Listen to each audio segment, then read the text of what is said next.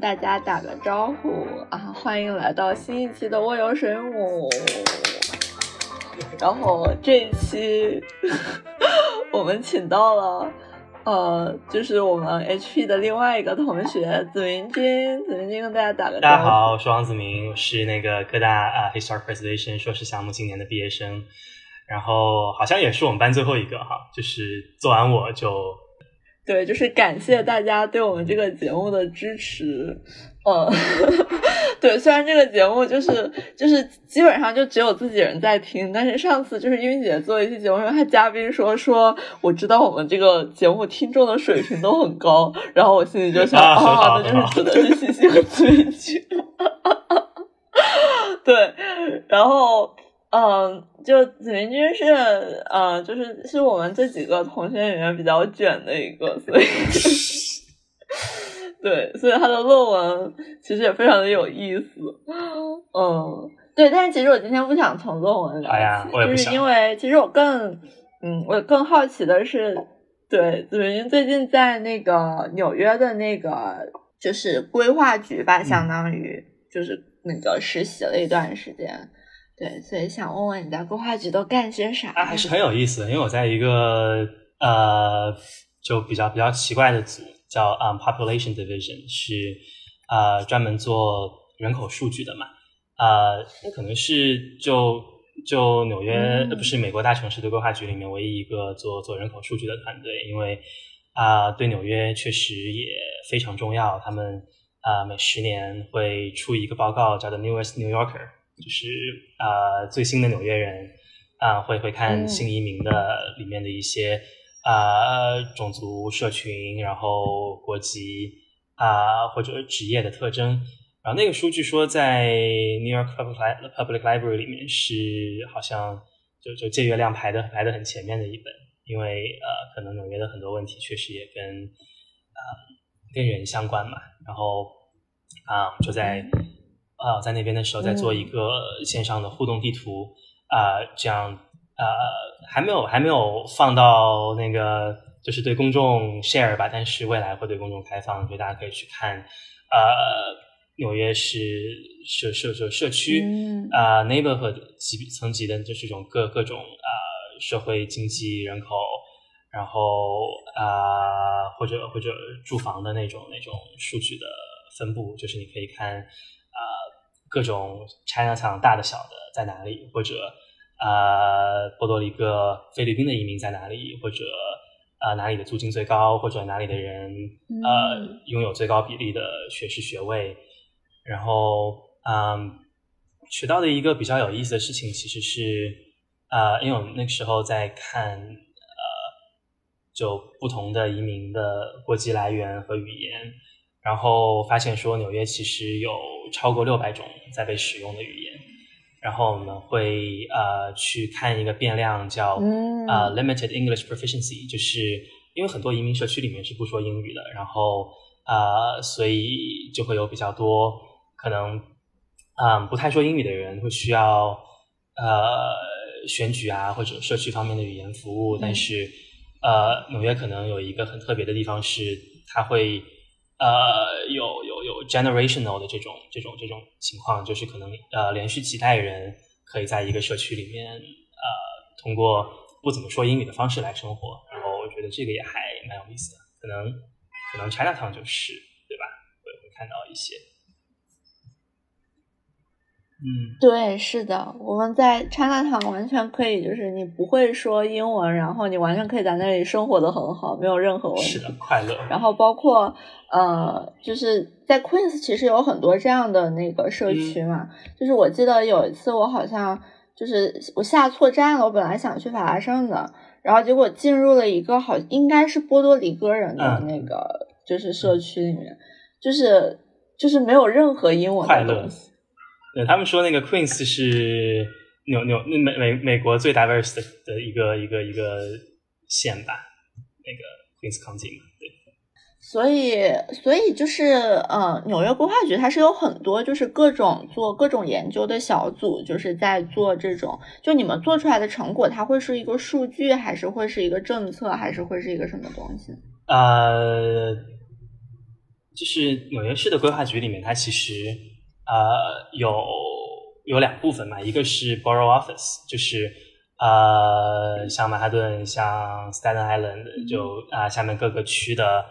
呃办公室，然后那个就是比较日常运营一些，就审核各种申请啊，然后开会啊，然后审批啊这样子。啊，还有一部分叫 strategic planning，啊，那个是就是做研究的，然后做研究来支持啊社区的规划，然后有一部分也是面向公众的，像我们 population 这里做的事情，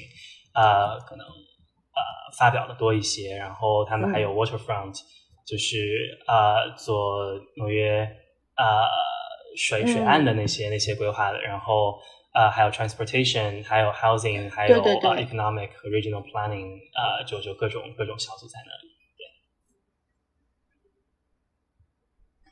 哦，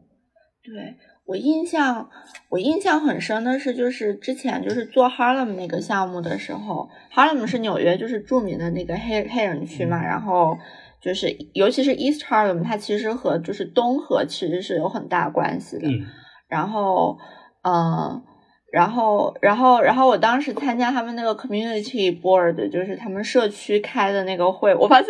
我们这一期所有的词都需要中文、英文说两遍。对，就是我参加他们社区开的那个听证会，相当于，然后就有那个规划局的人来说，他们对就是纽约水岸的，就是 waterfronts 这些，就他们的一些规划呀，然后需要听取当地居民的意见，这样还蛮好的。虽然其实。感觉上，呃，规划局特别是那个 waterfront，呃，planning 对于好像 public outreach 就是好像这种这种公众的听证啊、联系啊、信息收集也不是那么多，但是但是有一点还是会好。哎，那你们，那你做这个就是调查，你的数据是来自于就是 census 人口普查吗？还是说就是你们是怎么来操作这件事情的？我很好奇。就呃，其实他们就我没有去 site visit，就去实地收集数据了。我们那个呃线上平台的数据是来自于美国两个比较重要的呃人口人口普查的项目，一个是呃每十年的 census，然后另外一个是每一年呃会呃滚动进行的 American Community Survey，那个就是一个呃可能是在社区或者或者 block。或者街区的尺度上的那种对人口信息的抽查，然后获得的数据，那个会会啊，就是它反映的变量会更多一些，因为呃，census 每十年的那个大的 census 可能就是数人嘛，但是呃，那个 community survey 就会就会反映更多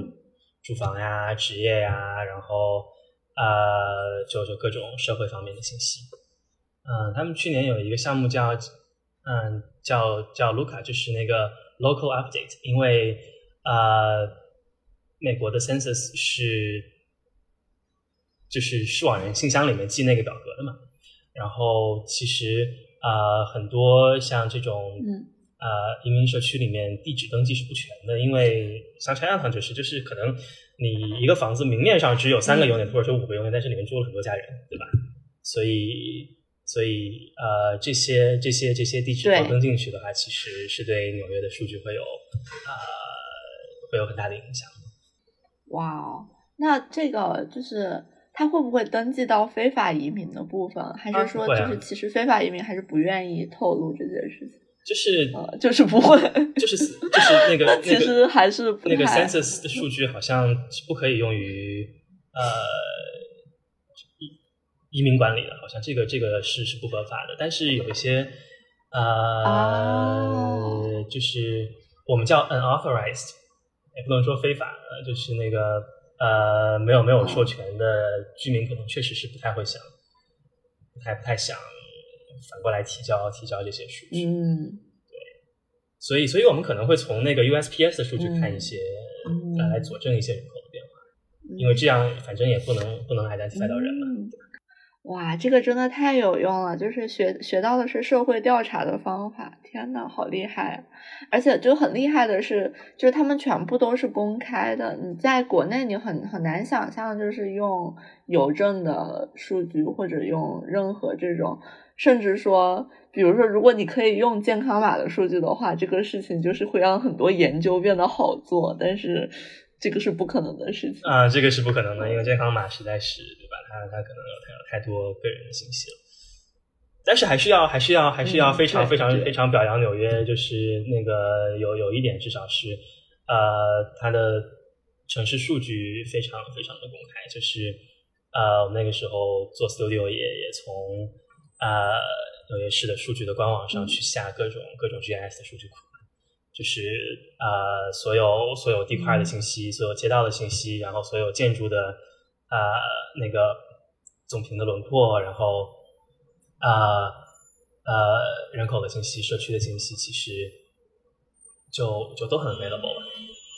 哎，真好，就是令人羡慕。怎么说呢？就是那你们在国内，就就我其实有听国内同学吐槽过，对。因为很多是其实是很基本的，像你像那个市、城市或者行政村的那种边界的那种、那种、那种地理信息，对吧？那那些那些图层其实是都拿不到，就是基本的东西。对，是的，是的，是的，而且就是就很多东西，你就就是因为因为最近就是我和。就是我认识的一些，就是哈工大深圳这边的这个，就是有一个天大的老师，他过来专，他是专门做 GIS 的，就是，嗯，数字人文吗？对，做数字人文的何洁老师。然后，我认识了一些他的学生，然后他们就告诉我说，在国内做很多东西，就是你是你的数据，你的就相当于你的 data set 是你自己做的，就是不像在。比如说，在纽约，很多东西都是其实都是现成的，你只是需要分析它们而已。所以，真的就工作量真的是不一样。相当于你要画，不仅要画底图，还要还要做分析。对，对，但是但是就是像你们就可以做出很多很酷炫的图来。就是我看你的论文里面的那些图，我都哇，每一张我都想拿来做封面，就是很厉害啊！我有想封面，我有想封面，我要放那张，晚点发给你。然后，然后，然后我也有想入场曲，晚点发给你。对，嗯，是耶，嗯，那我们还是要聊一聊毕业论文。好，逐渐专业。我知道你很可，对我知道你很可能不想聊，但是，但是其实我很想聊，因为好，就是对，因为其实我们要不然从 Erica 讲起，就是因为其实，嗯。就是子明君这篇这篇论文其实是，呃，其实我觉得你的主题和艾瑞卡有一门课的主题就是基本重合，就是它不是有一个就是关于那个 resilience，就是关于这个城市怎么在这个叫什么，就是海平面上升的这个这个和气候变暖的这个过程中存活下来的这个，对，然后它一个很重要的。它一个很重要的例证就是纽约，就是在这些就比较低的港口区域，就是在那个是哪个巅峰来着？对，Hurricane Sandy 是的，就是 Sandy，就是在 Sandy 这个啊，我总是不记得它叫什么，因为就是所有的这种台风都有好多名字。然后就是在 Hurricane Sandy 上，就是他们是怎么存活下来，然后他们又有哪些变化？我对那个印象非常深刻。然后。嗯，但是当然，Erica 是我非常喜欢的一个老师。然后，嗯，Erica 其实其实其实还是有蛮多面的。对他，呃，有的时候，对，其实，呃，其实 Erica 今年五月份的时候获了那个 Preservation Alumni 的一个一个一个奖。啊，对，Preservation Alumni 是我们的相当于校友会吧，然后，嗯，呃，那个颁奖词里面就有写他是 relentless enthusiasm，然后我觉得这个词用的很啊，对，是的，他是他是我就是他有时候给你感觉比较比较比较 enthusiast，他有时候给你感觉比较 relentless，对吧？他是有很严格很卷的一面的，但是对他非常的卷。对，但我觉得，但是就是怎么说呢？我总觉得艾瑞卡的卷就是不是内卷，你知道吗？就是就是他他不是说为了，哎，他带着你一起卷。对，是的，他是那种，他是那种，不是不是那种，就是希望我做的比别人更多，而是那种希望所有人都做的多。嗯，对，对对对对，就这种和和建筑学院的那种卷还是有点不一样吧。就是对，但是他确实就是给人压力很大，这个是真的。对，啊，但是他也蛮蛮 care 学生的。然后我说，我跟他思维方式比较像，是因为我发现我们可能。都很喜欢用用表格来处理问题啊，project plan 就那种计划，然后他其实也是一个很注重计划的人，然后这样就导致其实我在后期会跟他聊天，要做一点心理建设，因为我觉得我呃论文有写不完的迹象的时候，我会很焦虑，然后我知道他看到我的论文有写不完的迹象的时候，他也会很焦虑，然后我们俩一起焦虑，然后这个就不太好玩，对吧？就其实我觉得就是。你知道，就是我们建筑师是用图来思维的，然后，然后就是你需要转换到用文字思维的过程中，我觉得可能就是用表格思维是其中的一个中间。是的，是的，它两边都都能够表达信息，对，对，是它两边都能表达信息，就是它既有空间关系，然后它又有文字。其实我还是不是很习惯完全用文字上的，就是。就是就是句法上面的东西来表达啊，我也是，可能只是因为我英语写的不够好，很难啊，很难啊。没有，我发现用中文也是一样的，用中文也是一样的。我我现在写，就是我我现在写所有的展览的那个词，就是我每次都会被超级大的改一遍，而且就被改了一遍之后，我还意识不到我哪里写的有问题，就是完全就是一个两眼摸黑的状态。是的，对。是的，对，然后我就很喜欢画各种思维导图。我发现，就大家只要被那个就是 Erica 影响过了之后，就是就是他那个那个软件叫什么来着？就可以贴那个小贴纸，那个叫 Mirror。是的，我现在好喜欢 Miro。对，我也好喜欢画画图嘛，画图表嘛，因为真的好喜欢 Miro。因为觉得写的很多，其实也不一定大家会有兴趣看，但是你做一个啊 diagram 就会比较清晰。呃。对，艾瑞卡跟我说，你词不要乱用啊，adaptation，然后 retrofitting，然后那个 sustainability 和 resilience 都是不一样的，你知道吗？然后，然后你这个东西，你一定要把它放在一个更广的一个领域下面，特别是，特别是，特别是那个呃，应对气候变化的遗产保护是一个非常非常大的领域嘛，所以就是呃，可能可能最后更有意义的是要知道呃，你做的东西在什么尺度上，然后解决呃哪个方面的问题。嗯，对。对，首先我们这个就是跟听众就是就是先解释一下，就是我们的就是子明君的这个论文的主题是就是遗产保护和气候变化这个事情的关系，所以如果有不相信气候变化的人，你现在可以关掉了。呃，然后然后其实你我我看你有你有很多就是各种 level 上的各种 issue。嗯，就是你讨论的话题真的其实非常的多，而且你还你还给他们排了就是优先级，这个好厉害。是的，那个是 context 吧，context 吧，但是呃，我其实主要写的是呃，就是街道风貌的变化，因为啊，就想到这个是因为去年吧，二一年夏天去去南方去 Charleston。开了一个会，然后，嗯，呃，Charleston 也是一个滨海的城市，然后，呃，可能几十年以来每年都会有很严重的洪水，但是，呃，它是整个整，它因为是一个小半岛嘛，它整个 downtown 整个城区就是一个很大的历史街区，都是以前那种，呃，有一点安妮复兴或者是，呃。十八、十九世纪的那种、那种、那种、那种带花园的小房子吧，挺可爱的。嗯，然后我在那边就看到说，呃，他们为了应对这个海平面上升、洪水或者气候变化，会呃会把这个房子给给拎起来，就是给给给抬起来，然后抬到一个新的地基上面。然后我还想，还能这么玩吗？就但但但真的是，就是可能用那种千斤顶啊，或者还能移，就是那种那种那种很多轮子的大卡车，然后哇，这这很神奇。呃，后来发现纽约也有纽约的呃冰水的街区，在在 Hurricane Sandy 飓风桑迪以后，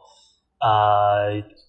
就有一些呃有政府补助的非常非常迅速的重建，但是同时也改变了整个街道的风貌，就是你会看到一个房子就真的被孤零零的立在很多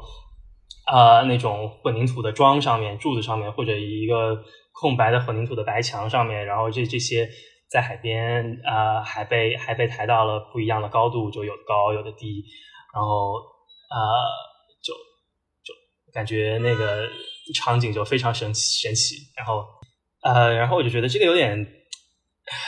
有点赛博朋克对吧？就是我很难想象这个这个城市的，就是冰水街区的未来的风貌是什么样的，特别是呃这种要要要抬升建筑的这种。呃，做法也被写进了纽约的 Building Code，就是它逐渐要求所有的冰水的街区都这么做。然后是的，这个太非常硬核。然后，然后，然后，然后我就会在想，纽约其实我不知道 Wall Street 会变成什么样子，不知道 South Street Seaport 那是一个就是港口边的一个呃商业小，就是很活跃的一个商业街道吧，就都是那种五六层的砖的公寓，然后底下全是底商，然后是一个呃非常宜人尺度的。窄窄的，然后石子路的一个很活跃的街道，所以，呃，其实是在讨论呃如何想象未来的呃应对海平面上升和气候变化的街道风貌的改变，嗯，所以做了一个设计导则嘛。其实，呃，这个可能也跟建筑背景有点关系吧，因为好像好像是是想做一点跟空间有关的事情，然后也是想想象一下遗产。呃，建成遗产可以怎么去变化？对，啊，你觉得是画图画的最多的人的这啊，probably 在我们节目做过的人，有可能，有可能，对，是的，你觉得是画图画最多的人，对你的建筑学老师们会感到骄傲的。嗯，这个对，但是我我就是我第一次看到这种底下是桩，然后上面是那个抬起来的房子的时候，其实我是。我是觉得，就是我是很惊讶的，觉得它很硬核的，因为我本来会以为就是，呃，就可能你至少处理一下，对吧？对，是说你至少处理一下。但是后来我又想说，它其实和这个就它原先的这个构造的逻辑是有关系的，因为呃，在国内我们其实很少见到木头的房子，但但是在实际上，在美国就是你那种居住的那种小别墅这种，其实很多它实际上是一个很轻量的建筑。就是是的，即使是用砖石也是比较轻量的建筑，所以是可以抬起来的。对，是可以抬起来。就它和它至少和它的那个地基，它不是一个墙的连接，就是对，所以就是是有这个条件的，所以也有这个怎么说呢，就有这个可能性吧。对，但是其实但是也有更多的建筑其实是不太有这个可能性。你想象一下，比如说，如果说是那个到那个 Riverside Heights 这个。比如说西区的这种砖石，它还还能这样做吗？我我感觉有一点难以想象。那那你很专业啊，就是呃那个时候就是现有的研究会把纽约的冰水的建筑分成六个种类吧，就是从那种呃一个家庭的那种有个前后院的，然后轻量级的小房子，到到 row house。啊，就是那种一排的三四层的砖石的公寓，到到 mid rise 就是五六层的那种 tenement。嗯，其实可能只有那种轻量级的小房子是可以被物理抬升的。呃，然后其他的就特别是他们有有有有相互共享的这种隔墙的这种呃建筑，都只能从内部去改造。就是比如说，呃，你你在那个一二楼的空间里面把楼板换到一个更高的更高的位置。然后把二层的楼板拿掉，做一个那个两层高度的空间，然后在内部做做这样的处理，或者在啊顶上有一些加建，所以好像到头来还是一个很建筑的题目。然后这个里面就有一个呃跟艾瑞卡的非常拉锯，就是呃因为因为其实这个题还挺难的，因为一开始跟他聊。也跟 Paul Bento 就是我们那个论文的导师，呃，论文课的老师去聊，然后，呃，Paul Bento 建议建议我说，你要么去做设计，要么去做政策，嗯，设计就是去做一些很空间的内容设计导则，然后政策就是去说，呃，我们的遗产保护的政策要怎么去改变以适应这些新的空间的变化。因为纽约所有被登记的历史建筑，呃呃，都是你要去改动它，都是要有设计审核的 design review，然后这些东西永远也过不了，就在当前的标准下，永远过不了对啊，是的，不可能的，对吧？不可能的，对吧？所以，所以，所以需要有很多政策上的，呃，政策上的导则或者政策上的机制，甚至是从啊历史街区的总体规划到单体建筑的改造的这样一个流程，啊，来支撑这些这些适应性的改变。所以，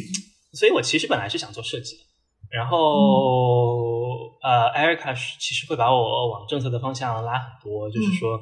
你一定要有一个基础啊，你一定要知道你的 context 在哪里，你一定要知道你的方法论在哪里，然后你一定要知道你怎么去评价这个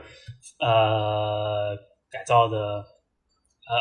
设计的结果是好还是不好，你标准是什么？然后呃对，然后我回去找 Paul Bento，他说其实你可以都做，然后就对，就就都都触及到了一些，好厉害。呃，但就做的很累啊，对啊。所以最后就是，就是你可不可以就是用比较简洁的话来跟我们讲一下，最后你觉得什么样的是好的，就是什么样的是，就是你有没有一些就是就是你觉得最重要的点是，就是一个设计的导则，它就最后得到的那个结果是比较好的一个评估的一个条件。呃。有吧，呃，但是简洁这件事情比较难，尽可能没事你说，嗯，就是呃，其实做了一个导则，就是因为因为每一种建筑有不同的呃适合的改造的或者是达到那个呃气候韧性的方式嘛，可能小房子是把这些抬起来，然后呃中层或者高层呢是在内部进行改造，所以呃就做了一个导则，然后里面。收集了一些，呃，其实看了可能美国呃十几二十个城市相关的建成的案例和他们自己做的改造的导则，然后从里面收集了一些呃好的好的做法，然后可以给纽约做参考。嗯，就比如说在 Charleston 啊，它的那种小别墅、小房子虽然被抬起来了，但是它的那个整个入口是在原来的位置的，然后它里面的所有交通是在后面的那样。你在街道上走的时候，依然可以啊看到两边的庭院，然后看到两边的那个两三级台阶，然后上面有一个啊有一个门，有一个入口，然后还有一盏灯，对吧？然后这个可能就是一个很好的一个街道的感觉，比起说你看到两边都是那个非常暴力的那种混凝土的桩，会会好很多。所以这个是呃建筑尺度上的，嗯，在街区的尺度上，其实啊有点在做价值评估。因为呃，以往做这种街区尺度上面的气候可持续性的规划的时候，往往只就是对于一般的街区，它会更多的只关注那个关于呃气候和洪水的韧性、嘛平面上升的这种这种可以可以抵抗它的程度。但是历史街区里面，它有历史建筑原真性的问题，有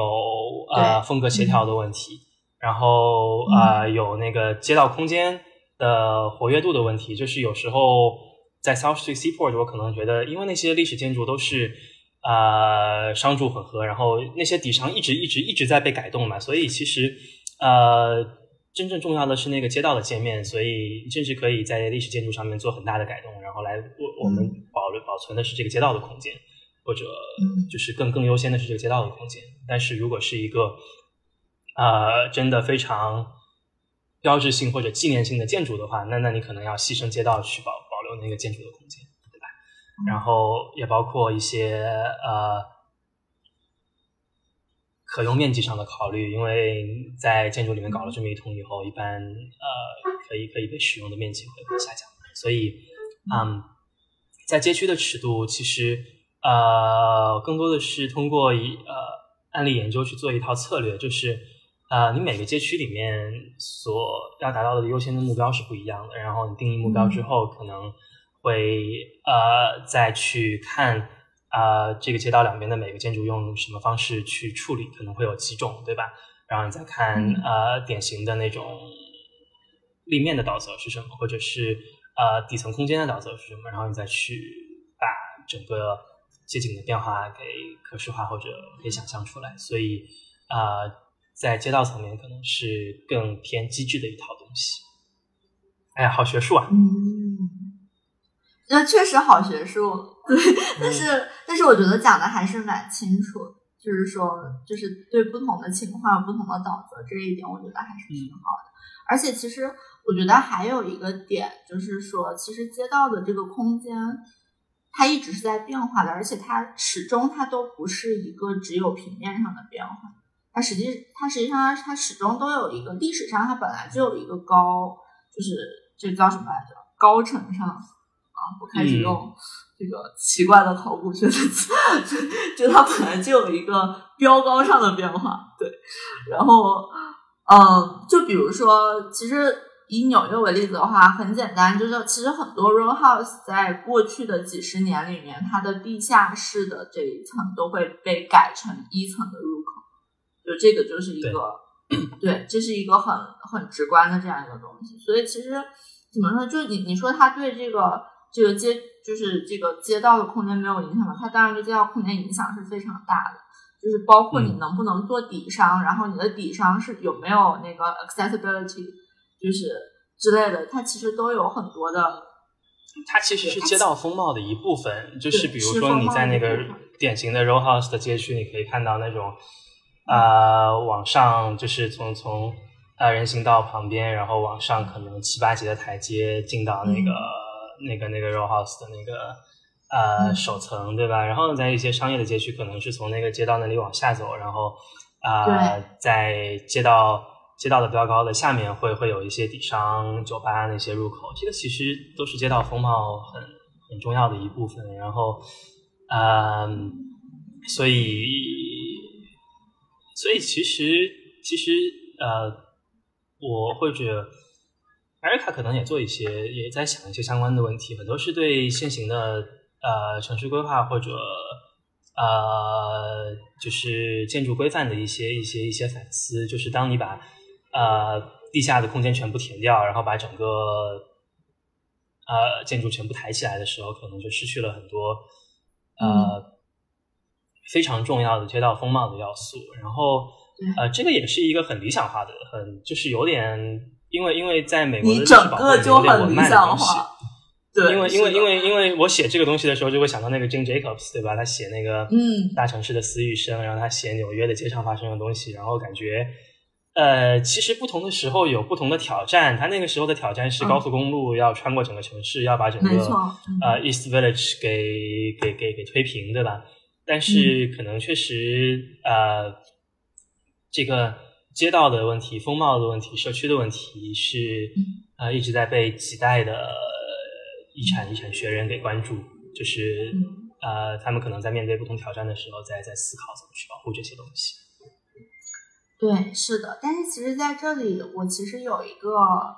怎么说呢？哦，其实有一个稍微有一点尖锐的想法哈，就是其实这一切都是。其实这一切都是建立在一个非常左的一个语境下，你才得以实现。就是就是 Jane Jacobs，就是本身他已经超级左了。虽然对我们来说，这真的对。虽然对我们来说，好像就是我们专业所有人都会看他的书，然后所有人都会觉得就是这个是经典，而且是呃怎么说呢？是是怎么说？是某种程度上的基本真理吧？这个地方要答应哈。就是我们会觉得，universal truth 对吧？对，universal truth，就是 universal truth。我们会我们认为中 universal truth，比如说人都需要一个什么样的，就是比如说是一个什么样的街区空间啊，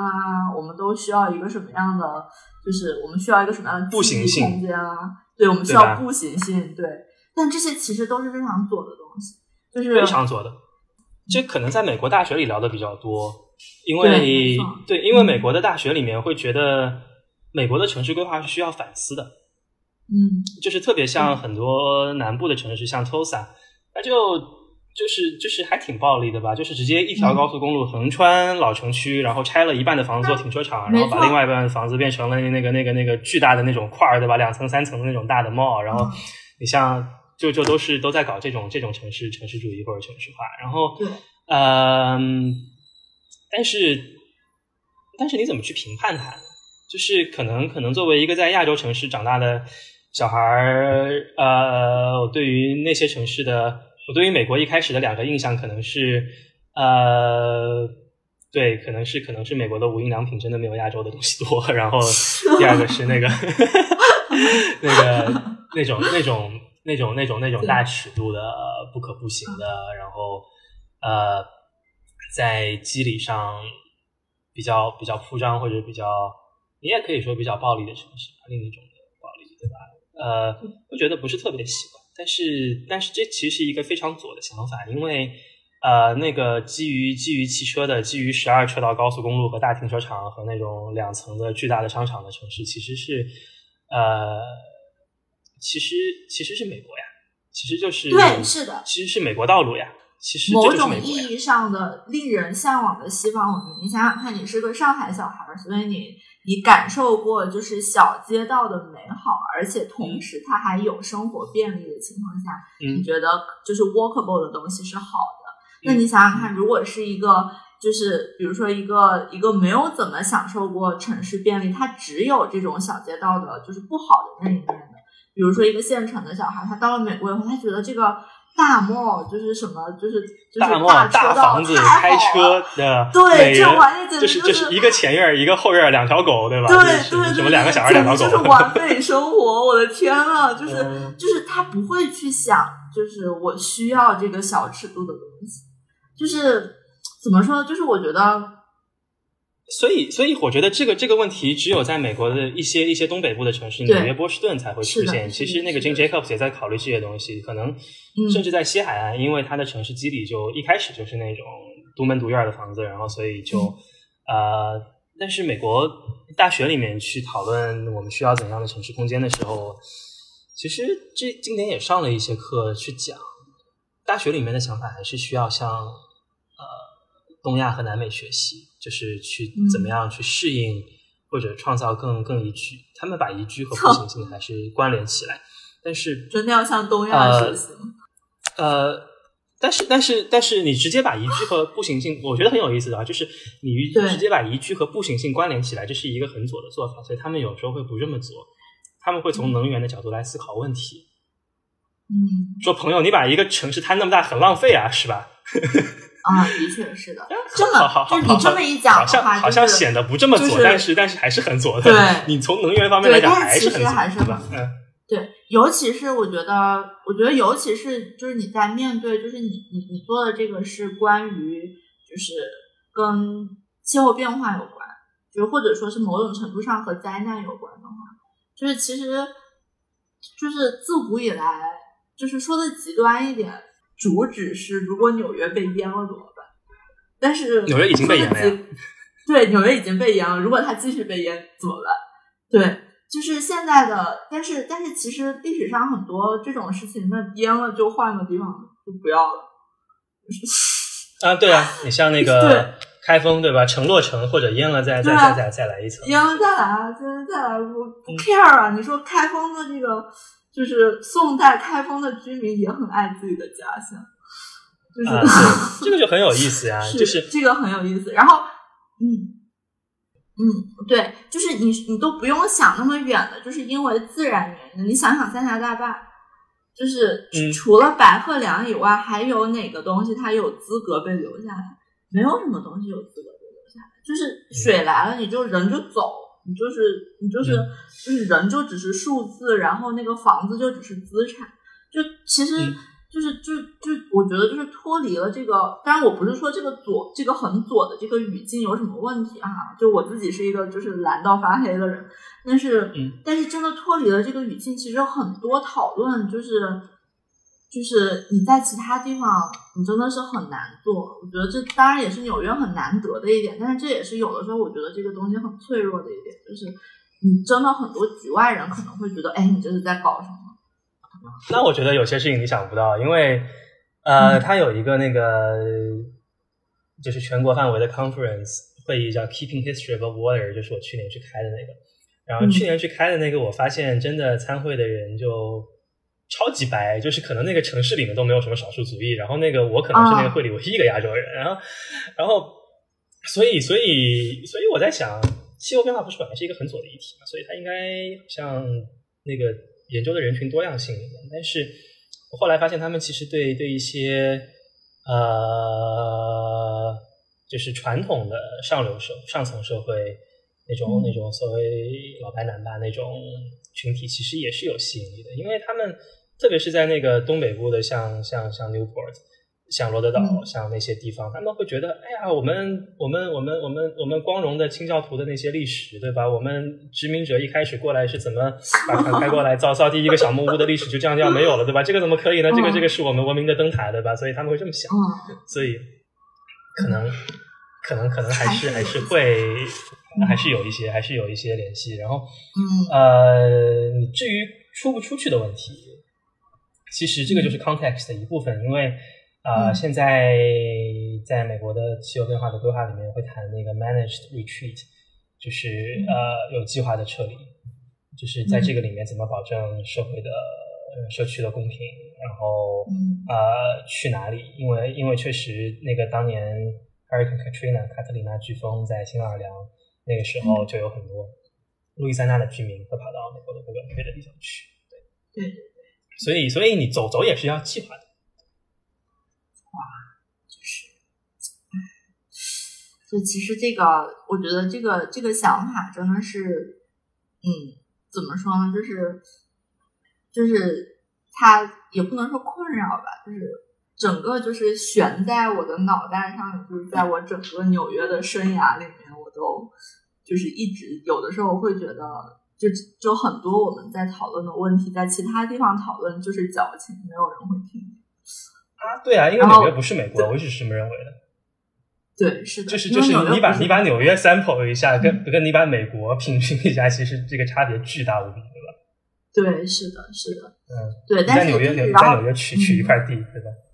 嗯，在美国，对，对吧？嗯。就是一方面让你觉得，就是就是你应该很怎么说呢？应该很珍惜这个讨论的这个。这个土壤，然后一方面又觉得啊，我这是在干什么？就是就是啊，世界的参差，真的，嗯，也也是吧，就是呃，因为我可能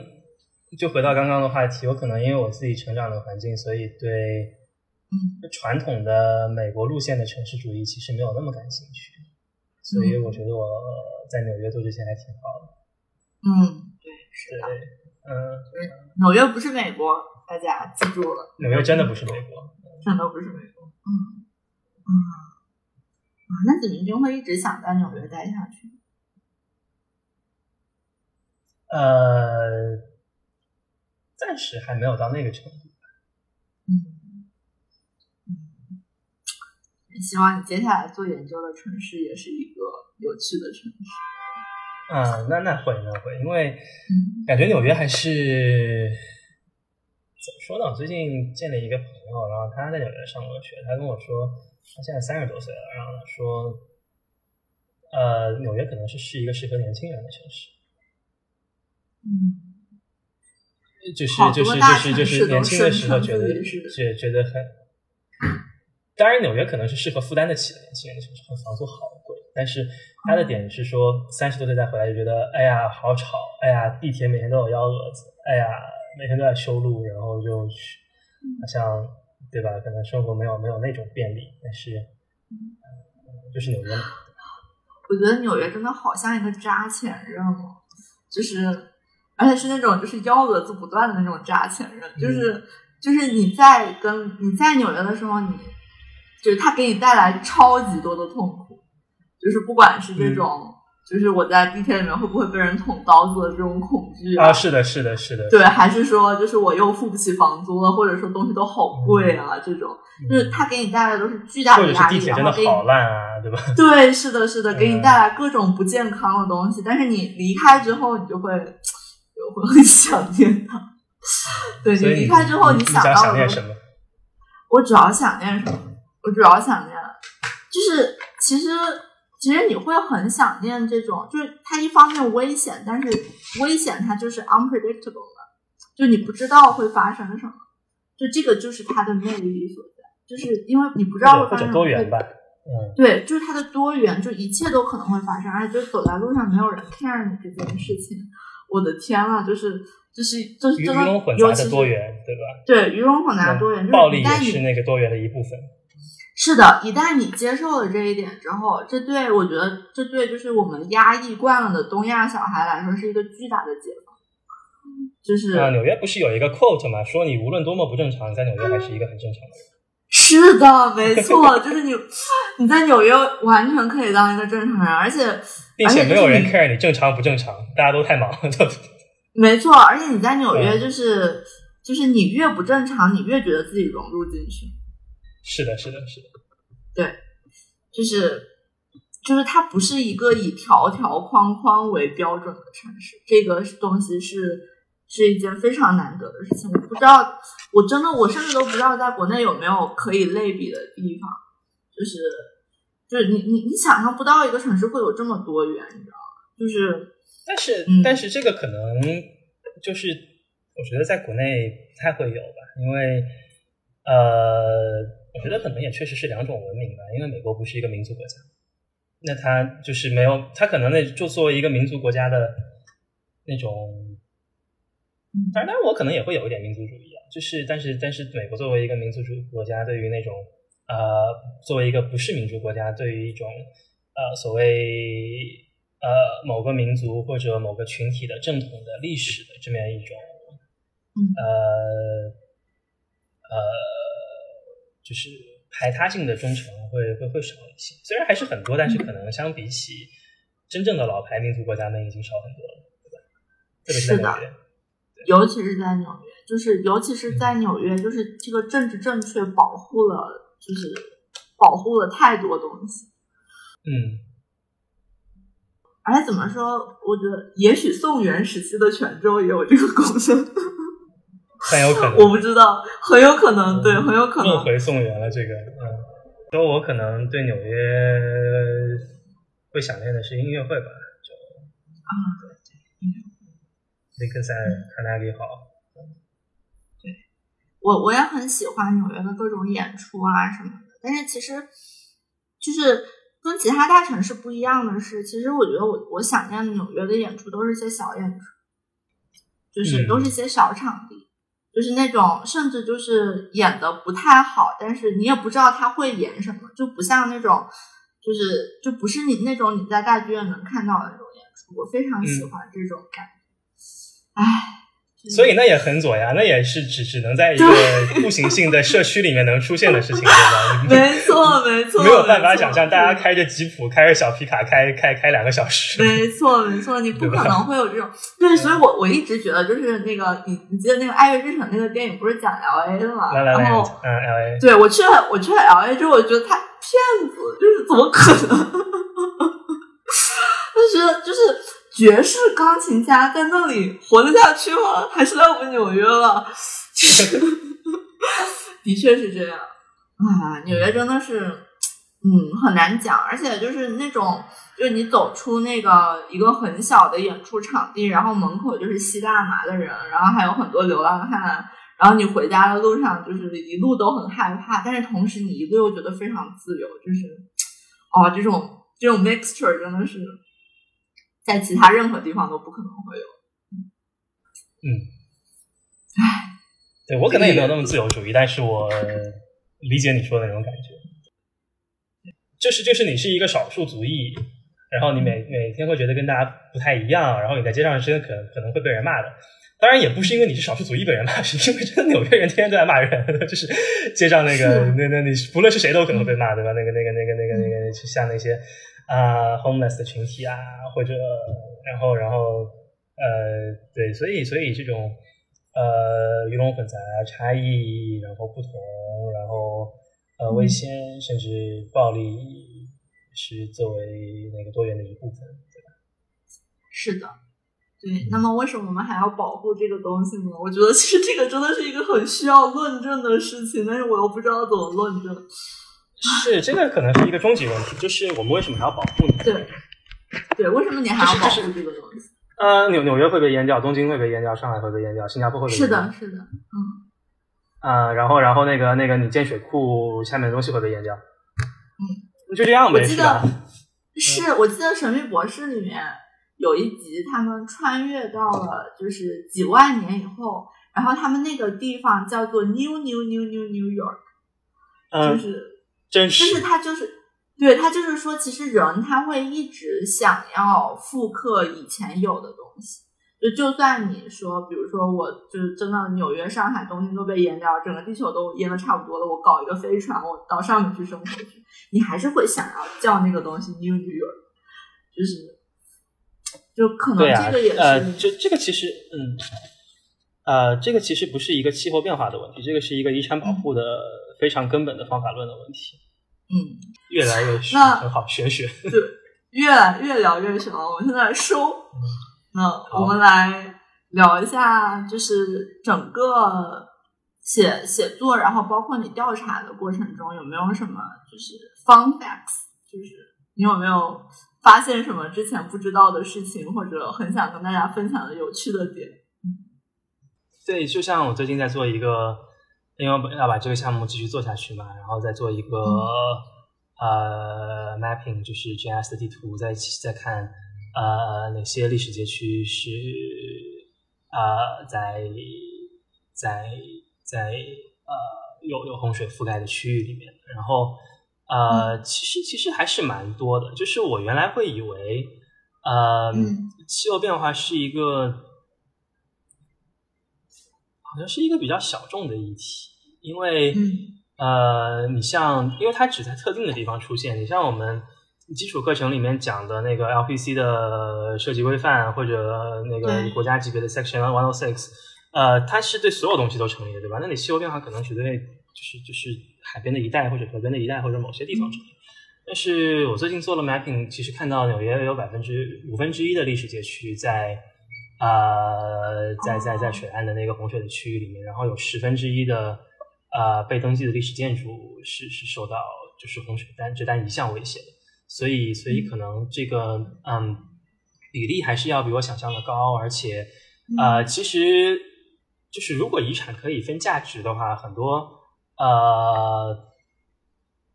海岸的建成遗产其实是可能会是比较比较比较。高价值至少是比较有名的一些啊一些地标，所以嗯对，就是水滨，它实际上就是高价值地段，就是是啊。然后近代的时候商业对吧？嗯，然后那个工业对吧？嗯，所有的工业它都跟这个有关系。就是为什么就港口城市能够发展起来？其实纽约它整个发展起来，也就是它如果没有水的话，它就没有这一切呢。但是现在可能因为水的原因，就是这一切都。有点有点受到威胁的话啊，这个过程其实还是挺还是挺吓人的，我觉得。嗯，但是也比这就呃联系你刚刚讲的 New New York 这个事情还是很浪漫的，对吧？你就让它慢慢淹，然后慢慢成为一个废墟，然后这个很一九八四，我们来 这这整一个 New New York 的呃，New New Harlem 对吧？New New Harlem 哦，New New Hampshire，New New 美国会有好多 New New 的东西。嗯，就是啊，另外一个 fun fact 是，就是纽约或者东北那个地名文化。呃，我看过一个很有意思的制图，是讨是在啊看美国有多少地方叫 Portland，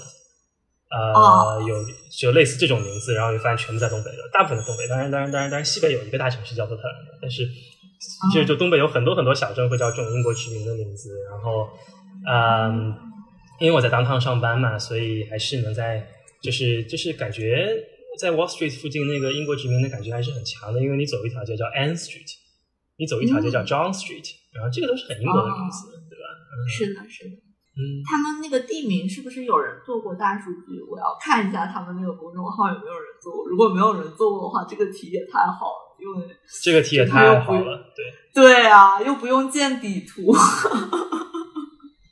就直接统计就好了，对吧？直接统计就好了，是的，要跟他们推荐一下。嗯，但是这个好像查它这个地名是什么时候出现的，或者是因为谁出现的，可能对吧？那就是要地方志找到证据会地方志，对，会会会有一点难度。就是嗯，就是大的趋势我们都知道嘛，比如上海的某一片是民国时期的，然后某一片是解放以后的，对吧？是。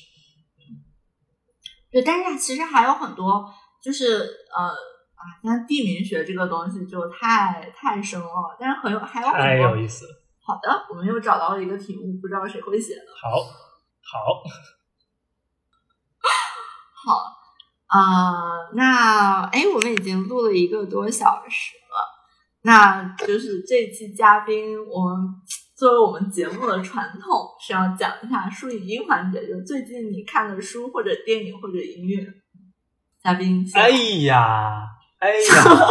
呃，我没有想到哈，但是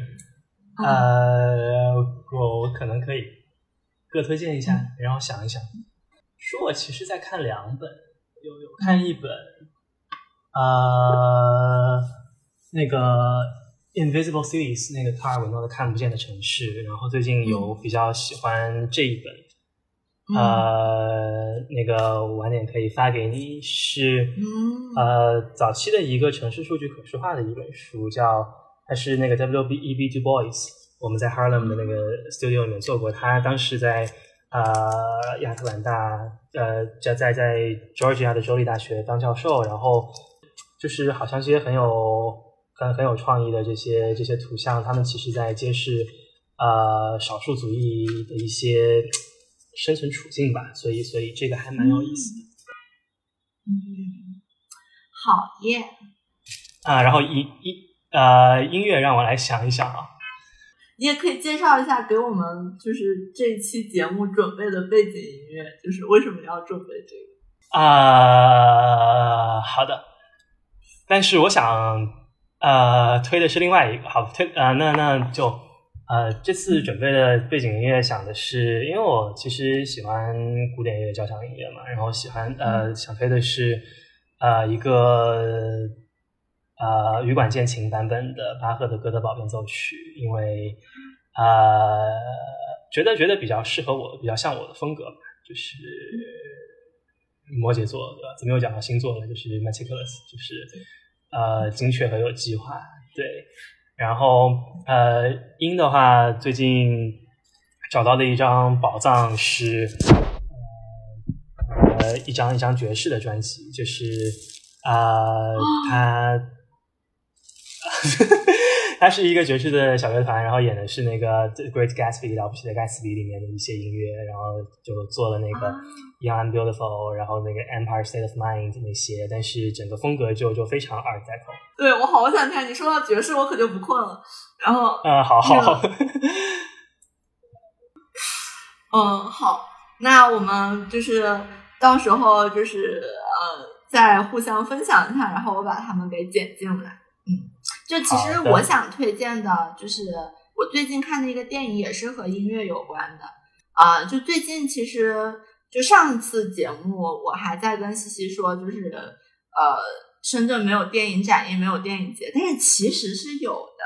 上个礼拜正好在这个礼拜的，就是疫情爆发之前，是文德斯的一个电影的一个展映会。然后，然后我很幸运的在最后一场的时候抢到了那个呃《月是浮生录》的票，它有另外一个。翻译是月满哈瓦那，它讲的是就是在古巴的哈瓦那的一个呃音乐俱乐部里面的，它其实是一个纪录片，就是他们一些呃就是六七十从六七十年代开始，然后一直在就是到八八年的时候，文德斯到这个古巴来拍这个纪录片的时候，已经是一群就老大爷在那里啊，但是他们的音乐真的非常的好，而且。就是非常的民族，而且非常的，就是怎么说？就是他所有的，比如说钢琴技艺上，或者他那个，就是他吹奏的那个技艺，他都非常的就变化非常的多，而且就他整个，你知道，古巴人的那种南美人的那种，就对音乐和艺术的热情，简直是太动人了。嗯，是的，对，反正我认识的，对，对我认识的人都给他打了实心，然后好。对，就推荐大家去看一看。如果大家那个不想看电影的话，也可以就是搜一搜他的原声音乐，简直是就太不得了了。好耶！啊，那这期节目就先录到这里。好，我们有机会再聊。好的，有机会再聊。谢谢准明君。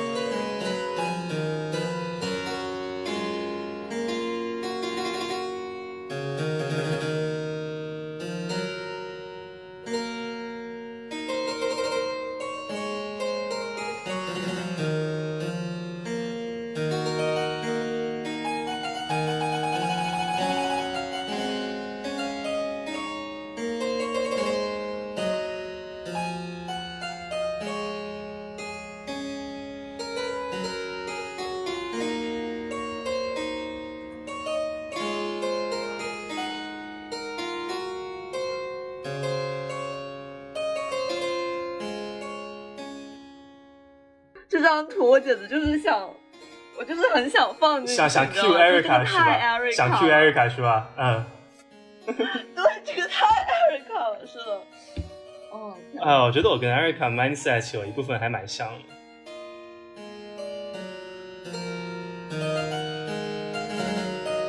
Thomas Kuhns，鲁汶大学的研究员，他，嗯，明明看的是他的他的那个教堂，但是但是我看他。呃，对于二十世纪早期的一些呃中西合璧建筑的一些理论，呃，他说那个 Sinicization 嘛，就是基督教建筑的中国化，所以还是蛮有意思。嗯嗯，早期的西方建筑，但是西方人建的西方建筑，西方大学，但是那种大屋顶或者看起来像一个城墙，对吧？那个北京的辅仁就是。